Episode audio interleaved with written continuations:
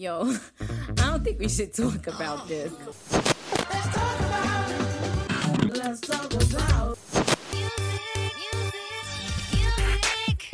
Bonjour à tous et bienvenue dans 3 minutes 49. Salut Romuald. Salut Adam, salut tout le monde. Ça va Prêt pour la sélection actu? Prêt pour la sélection actu. Alors, cette semaine, quel est le programme? Au programme, ce matin, on va parler de Nick Cave et de sa réaction par rapport aux intelligences artificielles qui composent des chansons. On va parler de Rival Sons qui nous prépare euh, une salve de deux albums pour cette année. Et on va parler de chansons de rupture. Ça, c'est pour les news. Pour ce qui est de la sélection des albums, tu nous as sélectionné le dernier album de Larkin Poe, Blood Harmony, et moi j'ai sélectionné le dernier album de Yuna, Wi-Fi. Un beau programme. Un beau programme en effet. Allez, on commence sans plus attendre par les news de la semaine. What's new, pussycat?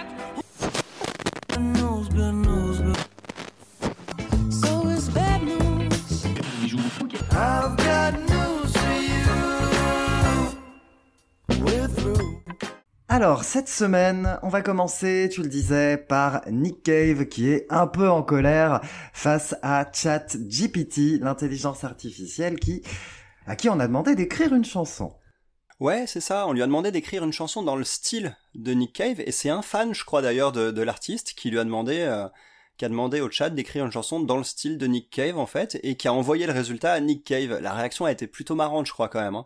Oui, oui, oui, effectivement. Hein. Là j'ai un petit peu ce qu'il a écrit. Marc, pardon, mais cette chanson est merdique. Cette technologie nous emmène soit vers un futur utopique, soit vers notre totale destruction. Et en juger par cette chanson, ça se présente mal. L'apocalypse est en chemin. Donc Nick qui manque pas d'humour, mais on sent quand même qu'il n'a pas forcément apprécié euh, la démarche. Bah je peux comprendre et du coup ouais ça soulève quelques questions quand même ce genre de choses au final. C'est vrai que pour le coup avec le développement des intelligences artificielles on va avoir quand même bah, certains éléments de composition des, de chansons ou d'écriture de textes un peu euh, des éléments des éléments un peu un peu euh, comment dire récurrents bah, qui vont pouvoir être maîtrisés par l'intelligence artificielle et donc avoir des copies Qu'est-ce que tu penses de ça? Bah, Moi, je suis assez de l'avis de Nick Cave, en fait. C'est que de toute façon, l'intelligence artificielle, même si il est tout à fait possible qu'à terme, elle puisse utiliser, enfin, être utilisée pour, dans le cadre d'une écriture de ce que je vais appeler euh, méchamment de la chanson de consommation, donc des tubes pop assez génériques, etc. Les vraies bonnes chansons, elle pourra jamais parce que ce qui va être intéressant dans la composition et dans l'écriture, c'est aussi le vécu de l'auteur, le vécu de l'artiste.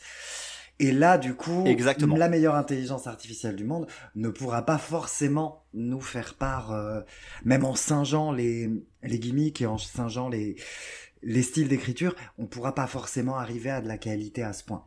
Non, je suis d'accord avec toi. Effectivement, ce qui, ce qui fait, ce qui fait pour moi un bon morceau, c'est un petit supplément d'âme en fait. Alors attention, il y a des très bonnes chansons qui sont complètement, euh, qui sont complètement dénuées d'âme. Je pense à par exemple Satisfaction des Rolling Stones. On, va pas dire que c'est un morceau dans lequel il y a beaucoup de profondeur en termes de paroles, de tout ça, mais par contre, bah, il y a quelque chose quand même qui fait que ça reste en tête et tout ça. Mais c'est vrai que de base, une chanson, c'est motivé par une idée, c'est motivé par un vécu, c'est motivé par un, élément déclencheur euh, purement humain en fait. Et donc c'est vrai que même si les copies étaient parfaites, bah ce serait pas aussi intéressant à écouter à partir du moment où on le sait en fait. Le danger, c'est si on arrive un jour à, des chansons comme ça qui sont sorties euh, de manière un peu factice, sans qu'on le sache, en fait. Bah du coup, il serait possible peut-être de s'y tromper du coup. Mais à partir du moment où on sait que c'est quelque chose d'artificiel à la base, je trouve que bah, c'est pas forcément ce qu'il y a de plus intéressant. Et euh, et puis voilà, on parle on, parle quand même d'un domaine artistique, la musique, et dans tout domaine artistique, ce qui compte, c'est justement bah l'émotion qu'on transmet et l'humanité qui est derrière. Ouais, ouais, ouais. Après, ça, c'est d'un point de vue, pardon, de texte. Il y a aussi d'un point de vue musical, puisque il y a environ cinq ans, on a eu un projet euh, euh, guidé en partie par Stromae et, et Kiza, qui où ils avaient fait appel à de l'intelligence artificielle pour composer de la musique. Donc très très électro, hein, globalement.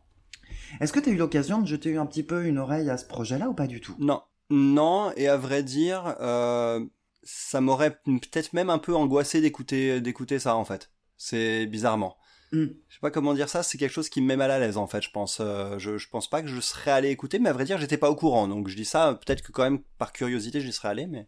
Ouais, je, je, peux comprendre. Moi, j'avais écouté le projet à l'époque. J'avais pas trouvé ça mémorable. Honnêtement, je m'en souviens pas beaucoup.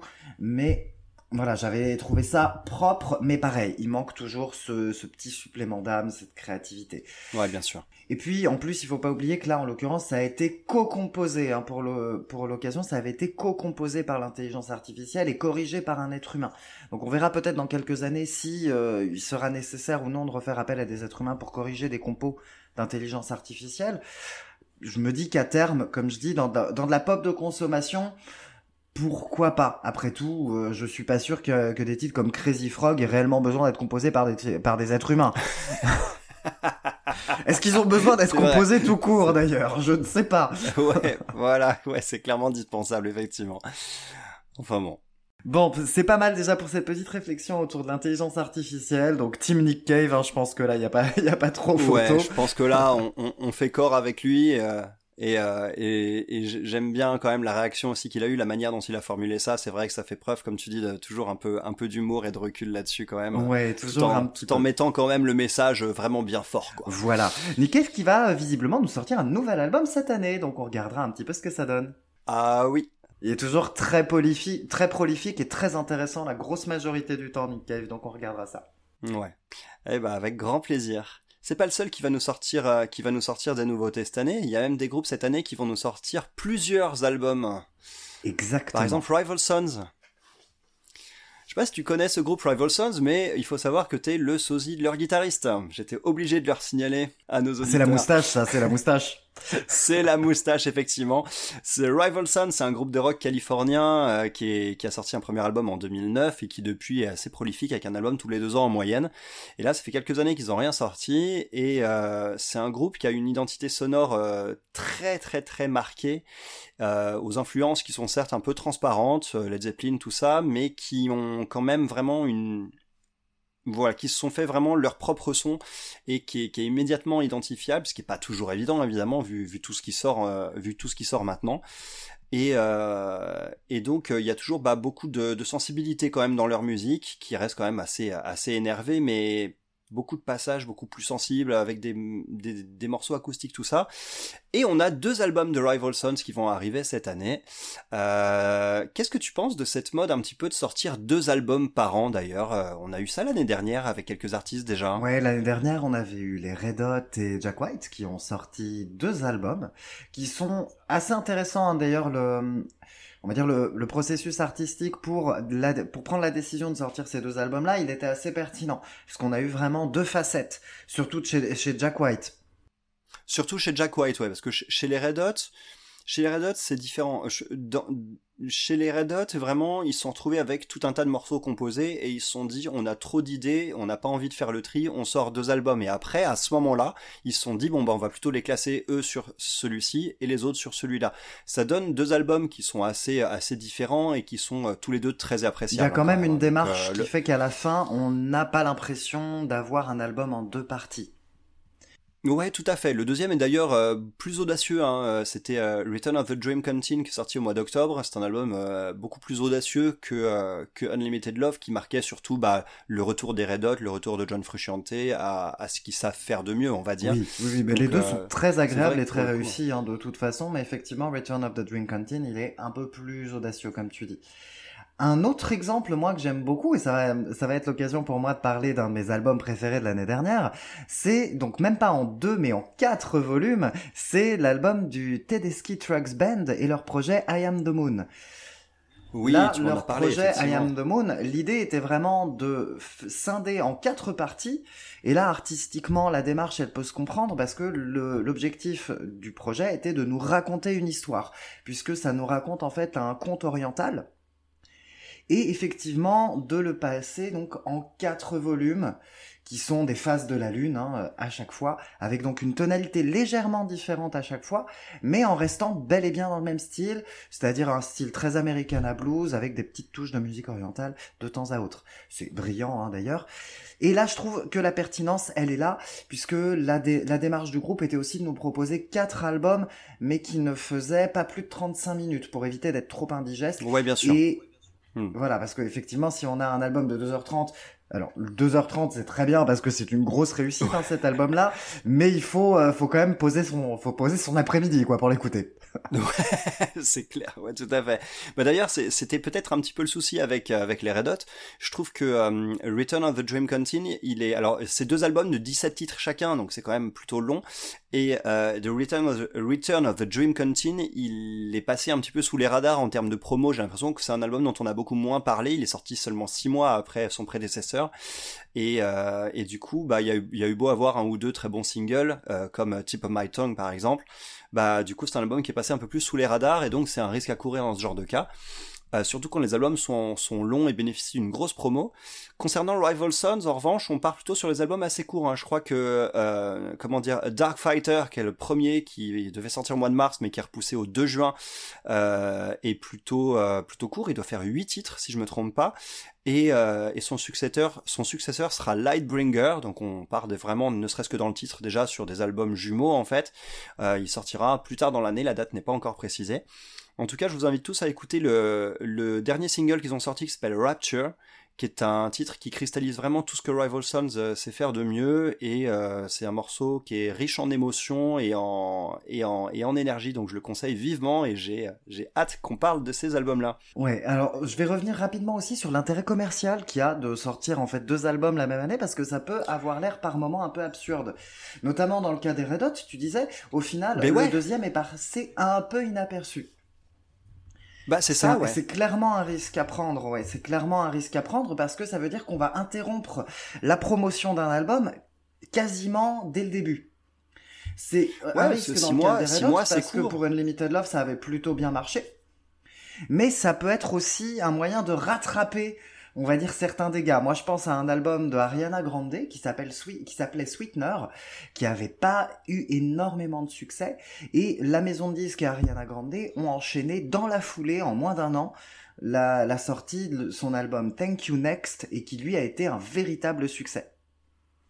Ah ouais, et comme ça, du coup, hop, ça a permis de, de rattraper un peu le coup par rapport au semi-échec du précédent. Ouais, effectivement, ouais. ça, ça, peut se comprendre aussi de, de ce genre de cas. Ouais. Et autre chose en fait dans laquelle on a, de laquelle on n'a pas forcément parlé, c'est qu'il faut pas oublier qu'on a eu en 2020 un petit confinement qui fait qu'il y a eu énormément de chances, de sessions d'enregistrement, et du coup les artistes ont pu être très très prolifiques et composer des, des dizaines voire des centaines de chansons aussi. Et effectivement, je pense que cette période-là, elle a été propice à la créativité. Mm. ouais, c'est vrai que c'est un peu le contre-coup de ce genre de choses. C'est tout à fait possible. D'ailleurs, à vrai dire, maintenant que tu le dis, c'est vrai que je, je pense que, euh, que Rival Sons euh, ont cité ça d'ailleurs dans, dans, dans les, les, récentes interviews en parlant de cette, cette, future sortie. Parce que moi, ça me paraît assez logique, effectivement, qu'il y ait ces sorties, parce que c'est quand même un phénomène qui est relativement récent. Donc, mm. qui fait pour moi suite à ça, en partie en tout cas. Disons que ça, ça favorise. C'est ça. Alors après, faut pas oublier aussi que quand on remonte 50 euh, ans en arrière, 60 ans en arrière, on avait beaucoup d'albums qui sortaient la même année. Hein. Par exemple, euh, les, artistes comme les Beatles, comme les Stones, comme Hendrix ont souvent sorti euh, deux albums dans la même année à une époque où. c'est vrai, mais c'est qu'on était aussi sur des formats d'albums beaucoup plus courts à l'époque. On était sur des formats d'albums conditionnés par le vinyle qui fait que du coup on était sur des albums qui dépassaient rarement les 35-40 minutes. Là, ce qui est pas du tout le cas des Red Hot, hein, parce que c'est des albums bien bien longs. Ouais. ouais, ils sont bien longs. Ils sont bien longs et ils sont quand même assez savoureux. Et c'est des démarches un peu, un peu différentes quand même. Bon, dernière news de la semaine. Là, là c'est mon côté un peu gossip. On va revenir sur, du coup, le, alors sur Shakira qui s'énerve contre Gérard Piquet et sur Miley Cyrus qui décide d'envoyer un petit un petit taquet à son ex via la chanson Flowers. Mon avis perso, c'est que clairement Shakira, elle aurait mieux fait de s'abstenir parce que la chanson est nulle. Par contre Flowers, pourquoi pas?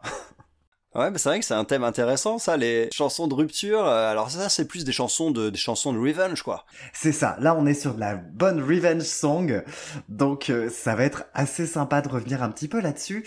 C'est quoi, toi, tes chansons de rupture euh, préférées, tes revenge songs Alors, bah déjà par définition, les chansons de rupture préférées, bah c'est le genre de truc qu'on n'aime pas forcément écouter, quoi. on n'aime pas, on n'aime pas, on n'aime pas être amené à choisir ça, quoi. Tu vois, si tu veux.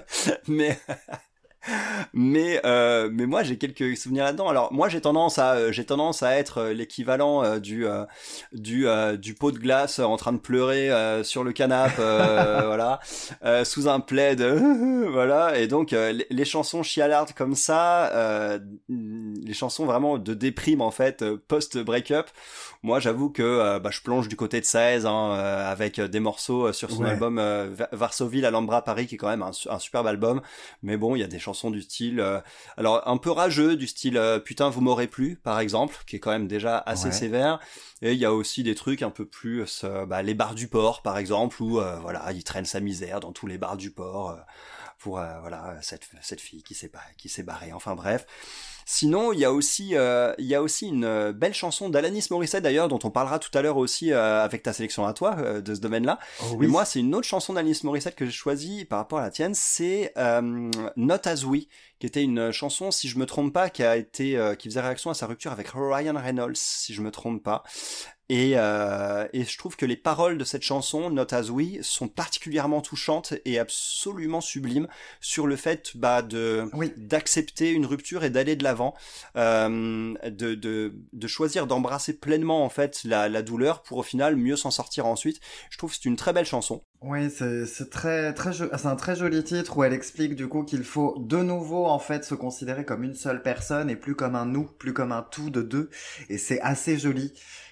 C'est un très ça. très beau titre, un très très bel album, hein, euh, Flavors of Entanglement, qui est assez génial. Ouais. Ouais, très bel album effectivement. je l'avais, je l'avais acheté à la sortie celui-ci, je me rappelle. Ça doit dater d'une bonne quinzaine d'années quand même, non? Oh, quasiment, ouais, ouais, ouais, quasiment. Alors moi, effectivement, j'avais aussi sélectionné Alanis Morissette, mais pour un titre beaucoup plus rageux, son cultissime You How to Know, donc sorti ah sur son cultissime album euh, Jagged Little Pill, Jagged Little dont on aura probablement, dont on aura euh, probablement l'occasion de reparler un jour parce que c'est un album très très très culte. Ah, il est, et très très très bon, très très bon. D'ailleurs, petite anecdote, ce n'est pas le premier album d'Analis Morissette, mais son troisième, puisqu'elle a ah, sorti son troisième. Euh, troisième, c'est son troisième. Elle avait sorti au Canada deux albums de dance. Oh merde. Avant d'être récupéré par Madonna sous son label Maverick et de sortir Jack Little Pill. Ah, ça c'est voilà, c'est la petite euh, info dont, on se moque, mais euh, voilà, ça permet de briller en société. voilà. Ouais, je suis assez content de ce qu'elle ait pris ce virage en tout cas. Hmm. Oui, oui, oui, clairement. Donc pour hmm. revenir sur You Had to Know, c'est un titre qui est vraiment très rageur. C'est ça, moi, que j'aime sur les chansons de rupture. C'est vraiment, moi, c'est vraiment la bonne revenge song, la, chanson où elle va euh, bah, exprimer sa facette rock Régler et être vraiment, voilà, vraiment euh, en mode je règle mes comptes. Et c'est voilà cette chanson où euh, je me biperai pas, je dirais pas des horreurs, mais voilà, où on a envie de d'en mettre euh, plein la figure à cette personne qui est partie. ah ouais, ouais non, celle-ci, elle est, elle est, elle est particulièrement incisive. Elle est particulièrement incisive et en plus, elle est, elle est interprétée avec une rage qui se ressent même dans la voix. En fait, dans la voix, il y a de ces patates. Euh, c'est, c'est les chansons. La musique, c'est là aussi pour ça. La musique, c'est fait pour faire sortir en fait aussi ces émotions-là et euh, du coup, bah, c'est, c'est, voilà, c'est, ça sert aussi à ça, quoi. Ça sert aussi à extérioriser. Complètement.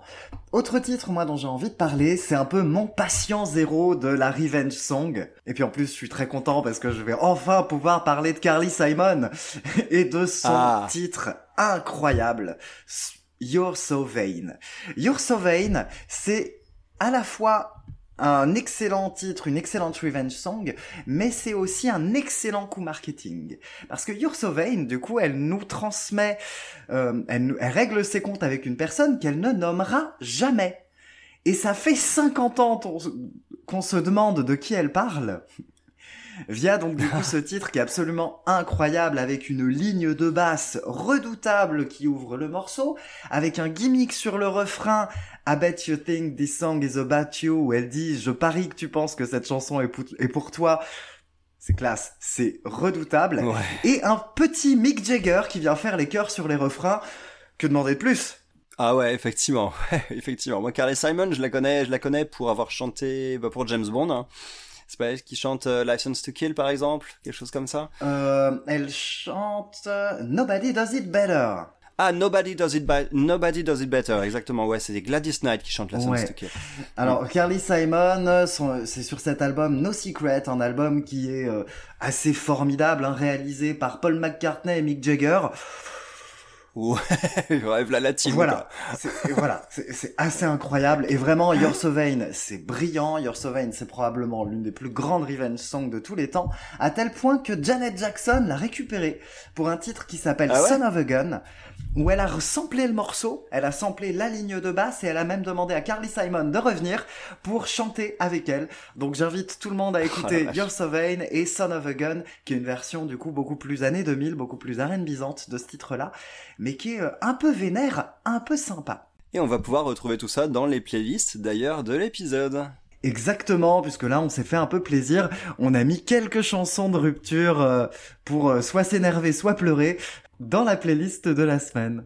Je, je crois même que j'ai mis la chanson aussi pour euh, donner du courage avant d'aller initier soi-même une rupture. Euh, moi, c'est la chanson qui m'avait aidé un jour pour ça, c'est euh, ACDC avec If You Want Blood, You've Got It. Ok, effectivement, ça, ça, ça peut être sympa, ça. ouais. ça peut toujours aider. J'avais mis ça pour se donner le courage quoi d'y aller quoi. Oui. Bon, et ben voilà, je crois qu'on a fait le tour des actus pour cette semaine. En tout cas, on va pouvoir débriefer des nouvelles sorties. C'est ça, on a fait le tour pour les news. On va passer du coup sur les nouvelles sorties. On commence donc par ta sélection de la semaine, à savoir le nouvel album de Larkin Poe, Blood Harmony.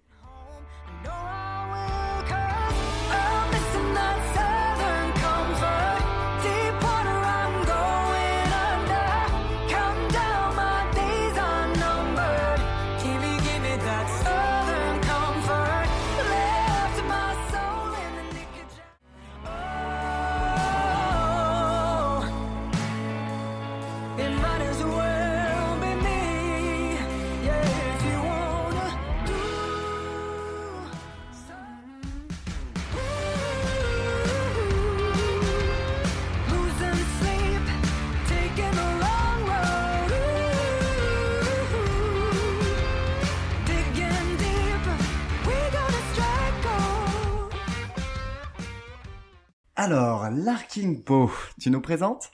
Allez, Larkin Poe on part sur un groupe de blues rock américain formé surtout par les sœurs Rebecca et Megan Lovell qui sont en fait à elles seules l'identité du groupe.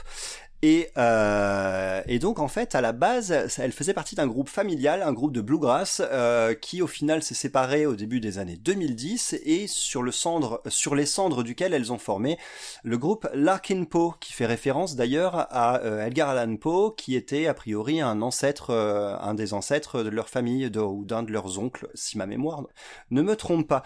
C'est un groupe bah, très prolifique depuis depuis 2010 avec 5 EP en- jusqu'en 2013 et ensuite 7 albums studio, 7 albums studio depuis 2014 plus un album live si je me trompe pas. Euh, et donc euh, bah, elles nous sortent euh, elles nous sortent euh, au mois de septembre dernier ce nouvel album Blood Harmony. Qu'est-ce que t'en as pensé Adam? Alors, Larkin Poe. Des- Quand tu m'as proposé ça, j'ai eu l'impression que tu avais envie de te faire pardonner de James Bay, hein, quand même. Parce que... Alors, je vais me faire pardonner de James Bay pendant pendant toute l'année. Hein. Je suis obligé. Hein. J'espère, j'espère, plus jamais ça, plus jamais ça. Larkin Poe, comme tu disais, c'est blues rock, un peu soul, c'est des voix féminines charismatiques. Spoiler, bah c'est bien du coup. Moi j'ai trouvé ça très bien. Ça coche toutes mes cases, bien sûr que j'ai trouvé ça vraiment réussi. C'est un album qui est très intéressant, c'est un album qui est rugueux, c'est un album qui a, qui a une sacrée paire d'énergie, une sacrée paire de chanteuses en tout cas, et de musiciennes. Il y a vraiment beaucoup de, beaucoup de colère, beaucoup, beaucoup de, d'aspérité sur cet album-là que j'ai vraiment adoré. Je vais quand même y mettre quelques réserves. La voix est charismatique. Cependant, je trouve qu'elle manque un peu d'ampleur, un peu d'amplitude. Et j'aurais aimé une amplitude vocale qui aille un peu plus chercher dans les aigus, qui aille peut-être euh, sur certains titres, notamment le titre d'ouverture hein, que je trouve assez génial, qui s'appelle Deep Stays Down. J'aurais aimé qu'elle pousse un petit peu plus haut dans les aigus, par exemple. Tout à fait. Je te rejoins là-dessus. Hein. C'est un, morceau qui est, super, le morceau d'ouverture, mais euh, euh, c'est un morceau qui décolle tardivement, mais justement c'est fait pour et c'est très bien comme ça. Mais vocalement, il décolle pas.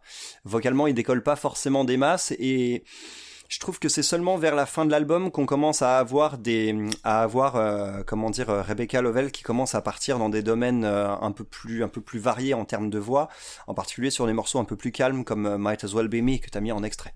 Ouais. Might As Well Be Me, c'est un petit peu un ovni sur cet album-là. C'est un titre qui est un peu plus soul que les autres, qui est vachement intéressant, qui est assez puissant vocalement. Et là, effectivement, elle se libère un peu. Ça, c'est quelque chose qui me plaît bien. Après, autre toute petite réserve, c'est je trouve que la structure mélodique, elle est un peu redondante. Parce qu'on a une structure mélodique sur la majorité des morceaux qui est ce qu'on va appeler en call and response. C'est-à-dire qu'elle va commencer à, attaquer un couplet en montant et elle va le continuer en descendant. Et c'est systématiquement ça, des questions-réponses qui montent et qui descendent, ce qui peut avoir l'air un peu redondant, moi, sur les écoutes, et ce qui fait que cet album, je l'ai trouvé un peu long du coup. Ouais, je te rejoins un peu là-dessus. Je te rejoins un peu là-dessus et après voilà, je sais pas trop si ça, peut venir aussi du fait qu'elles qu sortent quand même énormément d'albums, elles sont quand même très prolifiques et du coup, je pense que parfois ça pourrait être intéressant de prendre un peu plus de temps pour sortir un album qui soit encore un peu plus abouti. Ceci dit, euh, je trouve que c'est quand même du blues rock très efficace. C'est vraiment très efficace. Puis moi, c'est mon domaine de prédilection, hein, évidemment. Donc, euh, c'est très efficace. On, a aussi leur propre spécificité avec ces deux guitares. Hein. On a, on a, on a Megan Lovell, enfin, on a Rebecca Lovell qui joue euh, sur une guitare, euh, une guitare, on va dire standard, une guitare électrique tout à fait normale, et euh, et sa sœur qui elle fait des solos sur une lap steel en fait, ce, cette guitare un peu, un peu jouée de manière horizontale, qu'affectionne par exemple Ben Harper. Et, et du coup, ça donne quand même une identité sonore assez, assez marquée, mais au final, on reste quand même sur quelque chose d'assez classique quoi. Leur duo se reconnaît facilement, que ce soit vocalement ou musicalement, mais on est sur du blues rock très efficace, mais sans surprise. Il y a quelques titres quand même qui sortent un peu de l'ordinaire, donc ça reste un album extrêmement agréable à écouter. Mais heureusement qu'on a quand même des titres qui sortent un peu de l'ordinaire, comme euh, Might As Well Be Me dont on parlait, qui est un peu l'ovni de l'album, effectivement. Là, là, la voix qui sort un peu de l'ordinaire, et il y a un solo plein d'émotions surtout là-dedans. Il y a un solo plein d'émotions, et l'émotion c'est ce ouais. qui manque un peu sur le reste de l'album. Euh, on a Blood Harmony aussi le morceau titre avec euh, avec des voix aussi qui sont qui sont bien léchées là-dessus. Euh, on a ça peut décoller encore plus hein, effectivement comme sur pas mal de morceaux il y a des il y a des titres qui peuvent décoller un petit peu plus sur la fin. Mais euh, mais ça reste quand même très appréciable. Et il y a le dernier titre de l'album qui s'appelle Lips as Cold as Diamond qui est superbe et planant et euh, qui, qui apporte enfin un supplément d'âme euh, un peu tardif à cet album. Ouais, je suis assez euh, mais qui est, qui est très bienvenu quoi. Moi, dans mes petits chouchous, je vais être obligé de, de parler de Georgia of My Mind. Déjà parce que c'est un gros clin d'œil à la chanson cultissime de Red Charles au niveau du titre, évidemment. mais surtout parce que c'est évidemment un titre qui sent bon le Sheryl Crow. Oui, clairement. Au niveau voilà de la, de la, structure de la mélodie, du coup moi moi elles m'ont eu un hein, direct, euh, voilà. elles m'ont gagné, ouais. elles m'avaient gagné déjà Ça... à partir des premiers titres, mais je reconnais ouais. que là pour le coup elles m'ont complètement achevé avec ce titre-là. Sur, surtout que ce titre il enchaîne trois grosses bombes hein, avec ça. Il y a Strike Gold ouais. qui là du coup. Strike Gold c'est Black Keys hein ça, c'est c'est c'est très Black Keys. Hein. Ouais. Ah ouais. Ouais ouais c'est complètement Black Keys, c'est très énervé, c'est plein d'énergie, c'est assez surpuissant. Et on a un super refrain sur ce oui. morceau. Un super refrain, c'est ce qui manque un peu sur euh, sur le reste de l'album. Là, on a un refrain qui reste immédiatement en tête, avec euh, certes avec des ou ou ou etc. Mais ça marche nickel. Quoi. Tout à fait, tout à fait, tout à fait. Et bien sûr, il y a Southern Comfort. Et là, elles m'ont vaincu. Je m'avoue vaincu sur Southern Comfort. Meilleur, mon titre préféré de l'album, clairement. Chapeau. Vraiment chapeau, ça marche parfaitement sur moi. Il y a un groove, il y a un groove qui est assez sublime sur ce titre-là. Ouais, plus américain, tu, tu meurs, mais on a, on a un son de gratte aux petits oignons ouais. et pareil, j'ai eu un petit frisson sur le, le, le solo hein, oui. de, de, ce morceau. Oui, Je trouve qu'il met du temps en fait à, à il met, il met du temps à comment dire à te, à te, à te conquérir ce morceau mais au final plus tu les plus tu rentres dans le morceau et tu rentres un peu au début en disant oh, ça a l'air cool mais on va voir et au final tu sors du morceau en disant la vache c'était quand même une bonne claque quoi donc euh, Donc Ouais. ça c'est cool. Et j'ai- j'ai remar- j'ai remarqué aussi un truc sur euh, un peu plus tard dans l'album sur Summertime Sunset, qui est un morceau vénère euh, qui est sur la fin de l'album, Euh, sympa mais très classique. Au final, je trouve que c'est le seul, si je me trompe pas, je crois que c'est le seul morceau de l'album sur lequel il y a un solo de guitare, on va dire traditionnel de blues ici, et pas et pas avec la guitare slide en fait Oui. de de Megan Lovell. Là, il y a un solo tout à fait en, en- avec bah du coup les, les, les techniques habituelles, hein, les techniques plus habituelles, on va dire de de, de solo, de guitare et tout ça. Et ça m'a fait énormément de bien parce que j'ai trouvé que c'est- moi c'est plutôt ça que j'apprécie. À vrai dire, j'ai jamais été un fan des sons slide, sauf quand c'est Bonnie Raitt, hein, bien sûr, et euh, ou Rory Gallagher, bien sûr. Mais là, du coup, ça ça m'a fait du bien. Ce petit truc là, euh, ce petit truc là, en plus très bien fait, ça m'a vraiment vraiment fait du bien. Donc euh, le single Bad Spell aussi, on en parle ou pas?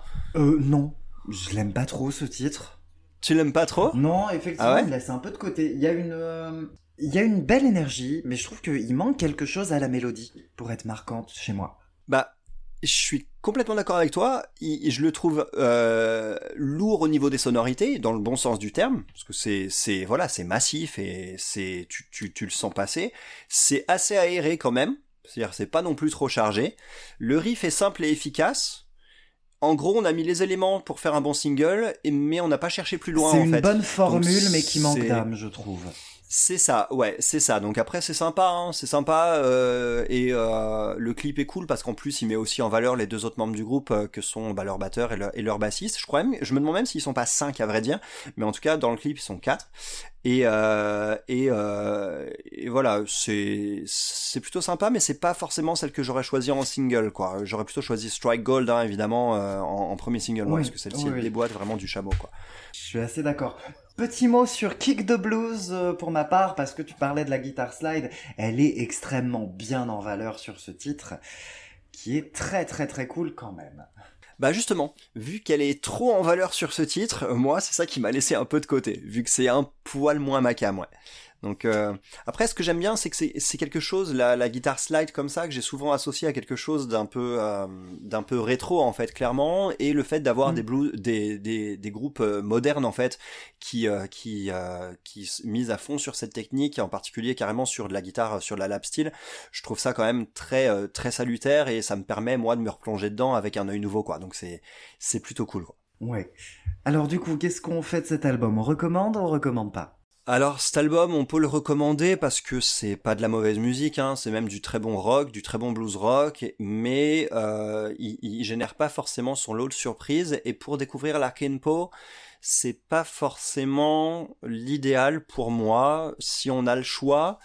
Larkin Poe, ce qui est intéressant, c'est qu'elles ont quand même une euh, une démarche assez euh, assez large en fait. Euh, quand elles ont commencé, elles ont sorti 5 EP euh, Spring, Winter, Summer, Autumn, et puis il y en a eu un cinquième après, je me rappelle plus, mais il y a eu cette série de quatre de quatre EP qui étaient quasiment longs comme des albums et sur lesquels elles avaient un son au début des années 2010 qui était très folk en fait. hein.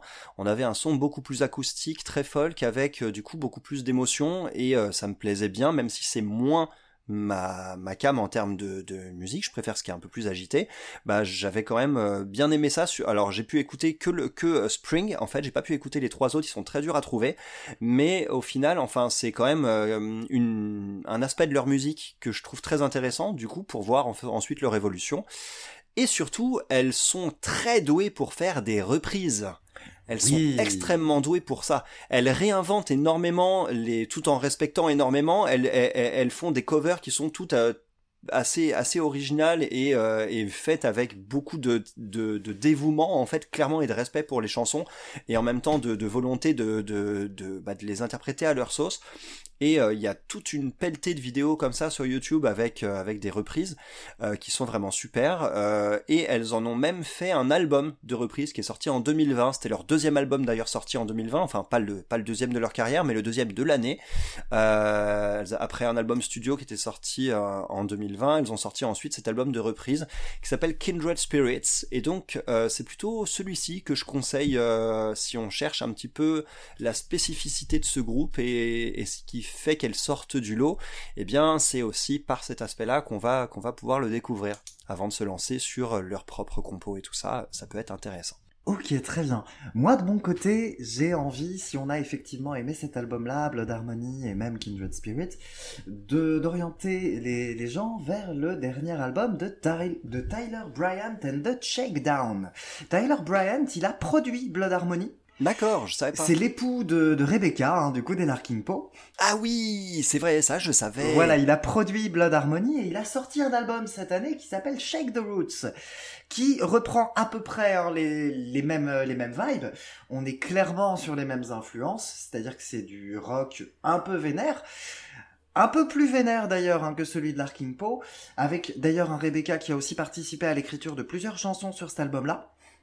Donc si on a Mmh. envie de continuer sur cette vibe-là, mais un peu plus vénère, un peu plus velu, bah je recommande Shake the Roots, qui est très très cool. Ok.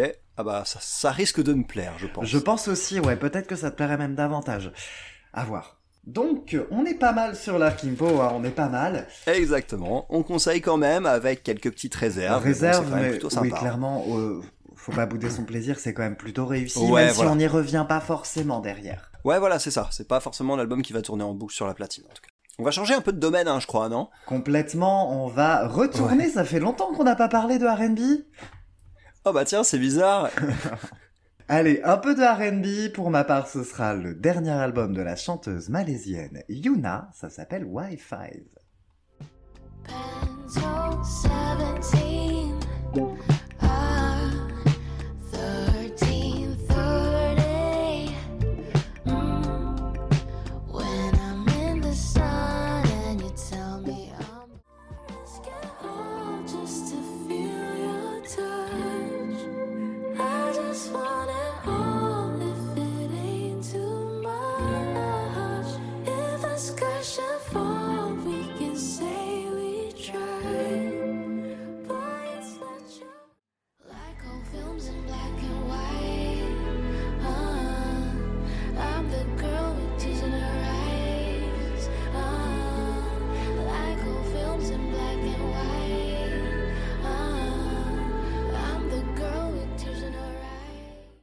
Sais pas si t'as mis les morceaux que t'as le plus kiffé en extrait, mais ça correspond bien au mien, en tout cas.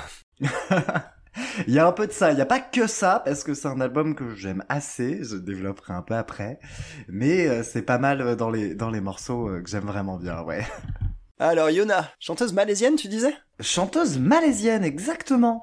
Donc, elle a démarré sa carrière en 2007 en Malaisie. Elle a passé à l'international en prenant ses quartiers aux États-Unis à partir de son tout premier album Yuna, sorti en 2010, album anglophone. Et depuis, elle en a donc sorti 5, dont le dernier Wi-Fi est sorti cette année, où elle est passée, où elle a quitté sa major hein, après son précédent, et elle est en autoproduite du coup. Elle l'a sorti euh, là, au mois de janvier, ou ça date euh, de...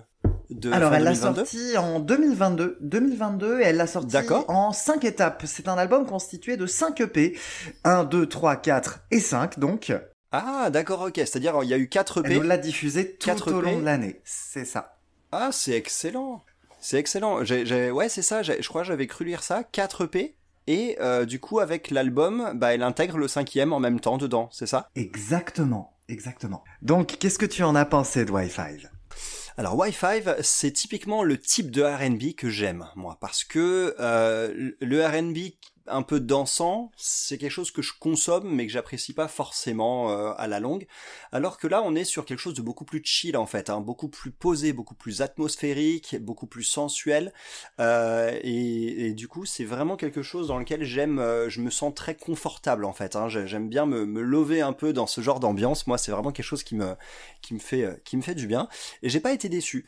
J'ai pas été déçu parce que vraiment du coup c'est le type de R&B que je préfère. En plus on a un timbre de voix super.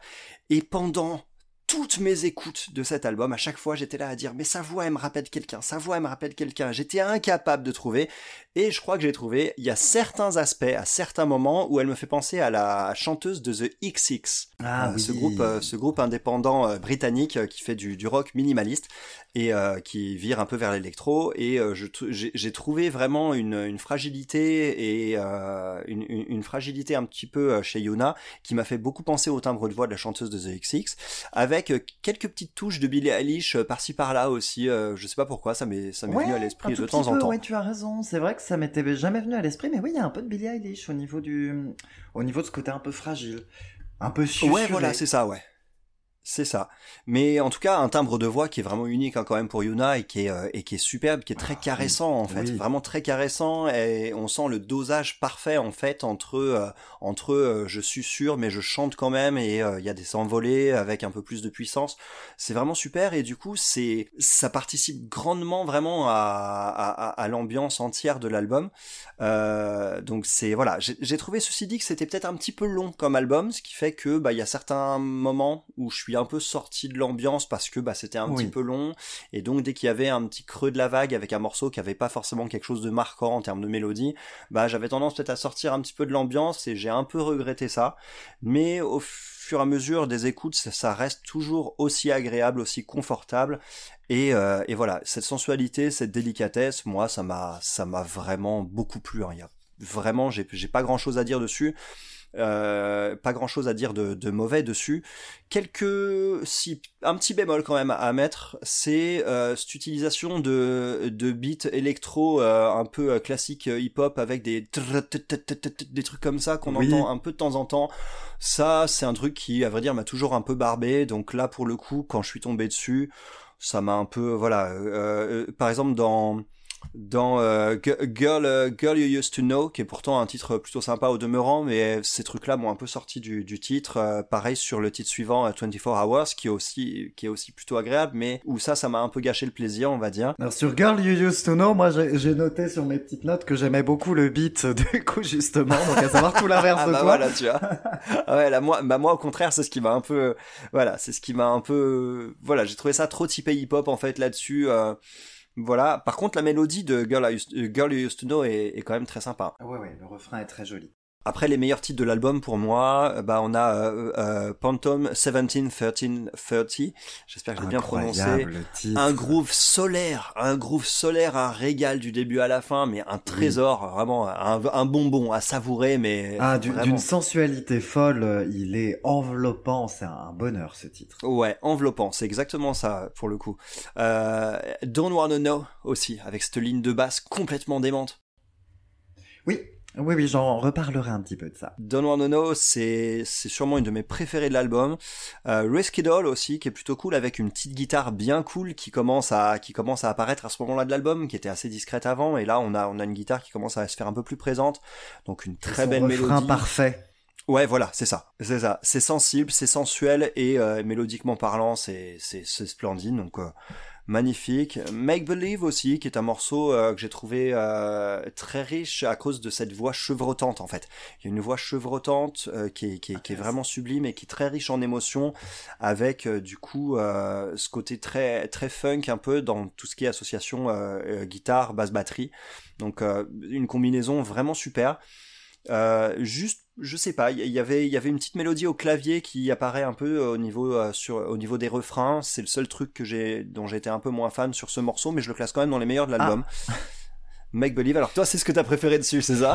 Non, je reviendrai sur Make Believe parce que j'en reparlerai quand je développerai Ouais. la discographie d'Yuna. Et Kiss the Moon, enfin, hein, au fait, ce morceau de clôture absolument superbe. Enfin, c'est pas le morceau de clôture, c'est l'avant-dernier. Le, le morceau de clôture, c'est Enough. Euh, C'est enough, ouais. Perso, moi, de toute façon, je lâche complètement prise à partir de Relax Your Mind, où là, elle m'a Oui. 200%, C'est où la fin, elle est d'une douceur. C'est incroyable. Relax Your Mind m'a- ramené un peu à l'époque euh, Invincible de Michael Jackson. Oh oui. Les morceaux les plus chill de, de l'album Ouais. Invincible de Michael Jackson, euh, ça m'y a fait penser sur euh, Relax Your Mind. Donc autant dire que c'est plutôt Madeleine Ouais, de Proust. Il y, a- hein. y a un petit peu de ça. Oui, bah oui, tu m'étonnes. Un bel interlude aussi, hein. je sais que t'aimes les interludes. Oui. Ouais. Ah oui, amour des interludes. Un petit interlude au piano qui, euh, de toute façon, s'enchaîne euh, avec... Oh là, j'ai perdu ma liste. Ça Juste s'enchaîne après sur- Relax Your Mind, il me Ouais, semble. et ça s'enchaîne sur euh, Can't Get Over You, qui est pas un titre Oui. qui m'a marqué au demeurant. Oui, j'aime beaucoup quand même. Mais globalement, c'est un album que j'ai vraiment beaucoup aimé. De toute façon, c'est un album qui est trop homogène. Par contre, effectivement, tu le disais. Ouais. Il est du coup, de fait, il est un peu trop long parce que trop homogène. Bah, ça vient peut-être du fait que c'était des EP à la base, en fait. Oui, peut-être. Mm. Peut-être. Après, moi, c'est quand même un album que, que j'aime beaucoup parce que c'est aussi un album qu'on peut mettre euh, de façon un peu ambiance. Ouais, Donc, clairement. Son homogénéité est pas du tout gênante à la totalité de l'écoute, mais c'est vrai que c'est peut-être un petit peu long. Hmm. Globalement, on en a parlé, elle a un timbre sublime, elle n'en fait jamais trop. J'ai même noté dans mes, dans mes notes l'anti-Kiki Wyatt. L'anti-Kiki Wyatt. C'est très bon. C'est complètement ça. Elle Ouais. n'en fait jamais, jamais, jamais trop. C'est toujours d'une douceur. C'est un cocon qui est vraiment très, très agréable. C'est un album qui est hyper élégant tout le temps, qui est très, très sensuel et très doux. C'est un album qui est aussi bien écrit. Je vais revenir sur, on n'en a pas parlé, mais sur le titre Cigarette, où elle Oui. parle du coup de sa condition de célébrité qui est, euh, on va dire qu'une condition à risque, Ouais. qui est assez intéressante. Il y a des très belles choses et c'est une jolie écriture euh, en plus parce que c'est plutôt très bien fait. Ouais, ouais, ouais, ce qui fait que ça, ce qui fait que les messages passent encore mieux en plus. Il n'y a pas que la musique qui véhicule euh, tout ça. La, la musique, c'est vraiment de vecteur à tout ce qu'elle a à dire et, euh, et elle le dit plutôt bien. Complètement. Donc on est plutôt sur une recommandation hein, sur. Ouais, ouais, clairement. Moi, c'est vraiment un album que j'ai beaucoup aimé et je, je conseille vivement parce que c'est voilà, c'est un cocon comme tu l'as dit vraiment. Tout à fait, donc grosse recommandation. Petit tour sur la discographie de mon côté. Elle avait donc sorti quatre albums avant. Le tout premier, moi, c'est un album que j'adore parce que c'était beaucoup plus pop. Mhm. Ces, deux premiers albums, en fait, ils sont beaucoup plus pop. Le premier, il est produit en partie par Pharrell Williams. Il est très réussi, il est un petit peu versatile, où elle va aller par moments sur de la folk, elle va aller sur des titres qui vont un peu plus flirter vers l'électro très aérienne, comme un titre qui est très joli, qui s'appelle Lullabies, qui est très très chouette. Le deuxième album, Nocturnal, j'aime beaucoup moins parce que je le trouve trop lourd. Tu parlais tout à l'heure de, de Make Believe et tu parlais de ce clavier. Bah justement, c'est des sonorités typiques qu'on retrouve chez, sur Nocturnal, que j'aime un peu moins. D'accord. Euh, Plus plus référencé à 80s du coup peut-être? Euh, 80s et on va dire, je vais faire des guillemets, hein, personne ne le verra, mais je vais faire des grosses guillemets avec les doigts. C'est un album avec des prods un peu plus exotiques. D'accord, ok. Ouais. Voilà. Et à partir de son troisième album, du troisième album qui s'appelle Chapters, on va à pieds joints dans le R&B. Et là, ça y est, pour moi, c'est bonheur. J'ai pris... euh, On est pile dedans. Chapters, c'est un album qui, là aussi, hein, va encore être un peu plus versatile. Mais on commence à retrouver ce côté très R&B chill qui me fait pas mal penser à la chanteuse Jenny Aiko par exemple, avec une voix d'ailleurs qui est assez similaire. Mhm. C'est un album que j'aime beaucoup, avec des très chouettes duos, notamment avec Usher, qui est très sympa, sur un titre qui s'appelle Crush, qui est très chouette. Son album d'après, qui est pour le coup mon petit chouchou de sa discographie, qui s'appelle Rouge, il est superbe. C'est l'avant-dernier du coup. C'est l'avant-dernier, ouais. Mhm. Et je vais revenir du coup sur ce dont tu parlais, sur les petites guitares funky de Make Believe. La patte funky, en fait, qu'on retrouvait, c'est typique de l'album Rouge, pour le coup. Oh. C'est un album qui va être beaucoup plus vers le funky, beaucoup plus vers le hip-hop funky justement avec des petites guitares un petit peu partout. Et c'est Oh. pour ça que oui, je pense que l'album rouge va te plaire davantage. C'est pour Encore. moi ça, ouais, ouais, clairement. Je m'en frotte les mains. Je sais pas si ça s'entend. Voilà, je le fais près du micro. Je m'en frotte les mains. Oh ben je... Et du coup sur Rouge, il y a en plus mon morceau préféré de sa discographie et j'ai envie d'en parler, ça s'appelle Likes. Et c'est un morceau du coup qui est brillamment écrit, c'est son morceau signature sur lequel elle prend elle va nous parler de sa condition de star internationale mais surtout de femme asiatique et musulmane puisque elle va donc nous décrire que elle est trop musulmane pour certains, pas assez pour d'autres Ah là là. et ouais. ce- de nous resituer sa position, notamment via les réseaux sociaux, via Bien sa sûr. carrière en général. C'est un titre qui est assez bien écrit, qui a un groove imparable. Écoutez Likes, écoutez Rouge et euh, écoutez Wi-Fi aussi, hein, c'est évidemment du tout bon, mais Wi-Fi il est un peu plus lassif. Là où euh, j'aime beaucoup, j'aime beaucoup euh, Rouge parce qu'il y a ce côté un peu plus funky, un petit peu plus hip-hop avec la présence notamment de Little Sims qui vient faire un coucou sur Ah. une chanson. Oh Tant yes. faire. Dont on a parlé euh, il y a, il y a, Voilà. il y a une ou deux émissions, je crois, ouais. Il y a deux émissions. ouais, il y a deux fait. semaines, ouais, c'est ça. Eh ben, bah ouais, que du tout bon. Donc hein, voilà, Yuna, en moi je, je recommande vraiment la, la discographie ouais, de, de Yuna. Je dirais on peut faire l'impasse au pire sur le deuxième album que j'aime un peu moins. Le premier album c'est un petit bonbon qui est vraiment super et le et rouge euh, pour clore la discographie qui est pour ma, pour ma part mon préféré pour l'instant. Eh bah parfait. Bon, bah, on a fait le tour pour Yona également, je crois. On a fait le tour pour Yuna, on a fait le tour pour aujourd'hui donc. On a fait le tour pour l'actu, du coup, bah voilà, parfait. On va se retrouver du coup la semaine prochaine pour un épisode euh, sur le rétro, du coup. Exactement, euh, sur lequel on va se concentrer sur deux albums courts, deux albums très courts, de moins de 30 minutes. Ouais, effectivement, ça va être assez intéressant parce que euh, parce que bah c'est un format euh, quand même qui est un peu, on va dire, entre l'EP et et l'album au format qu'on entend habituellement. Donc on a une petite sélection plutôt sympa d'ailleurs à ce sujet. On verra ça la semaine Ouais, prochaine. avec deux démarches très différentes, mais on en reparle dans une semaine, c'est ça.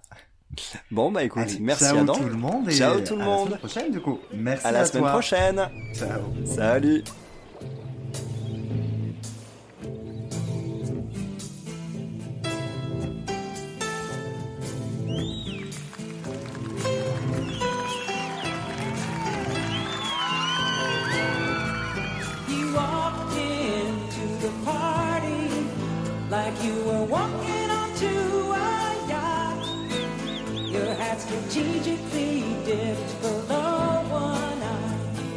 Scarf